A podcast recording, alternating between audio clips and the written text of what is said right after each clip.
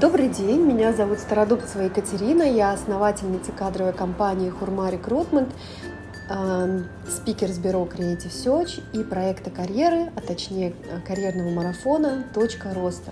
Сегодня мы с вами поговорим о очень актуальной теме выгорания.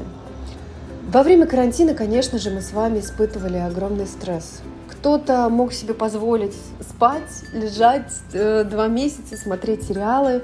У кого-то такой возможности не было, и получился такой отложенный стресс, который Конечно же, сейчас он уже начинает проявляться, и сложно продолжать работать в том же темпе, в том же ритме.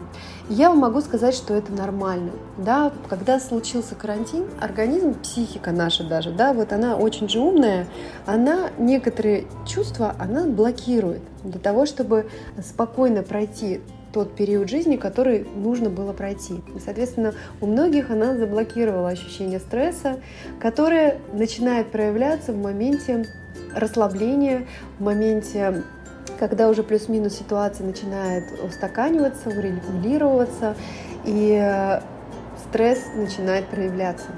Я могу сказать, что это нормально.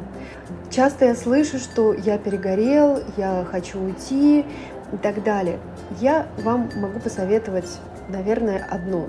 Во-первых, ловить эти моменты, когда вы это ощущаете, и не ругать себя за это. Это абсолютно нормально. Мы все с вами люди с, психологи... с психологией, да, у нас у всех с вами она есть, чувства и эмоции.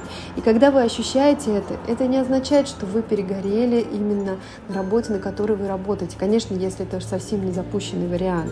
Это означает, что вы просто устали, и вам нужно взять небольшой тайм-аут, один, два, три дня, передышки, просто выспаться, съездить на природу, сходить на выставку, заняться чем-то любимым делом, которое сможет вас подпитать, которое сможет вам помочь пережить эту, э, эти ощущения, которые вы сейчас испытываете.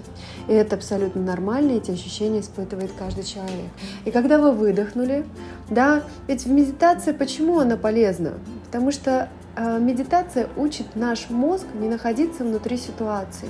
Потому что когда вы ощущаете этот стресс, ощущаете усталость и находитесь внутри ситуации, к сожалению, вы не в состоянии принять правильного решения, анализируя, имея все данные.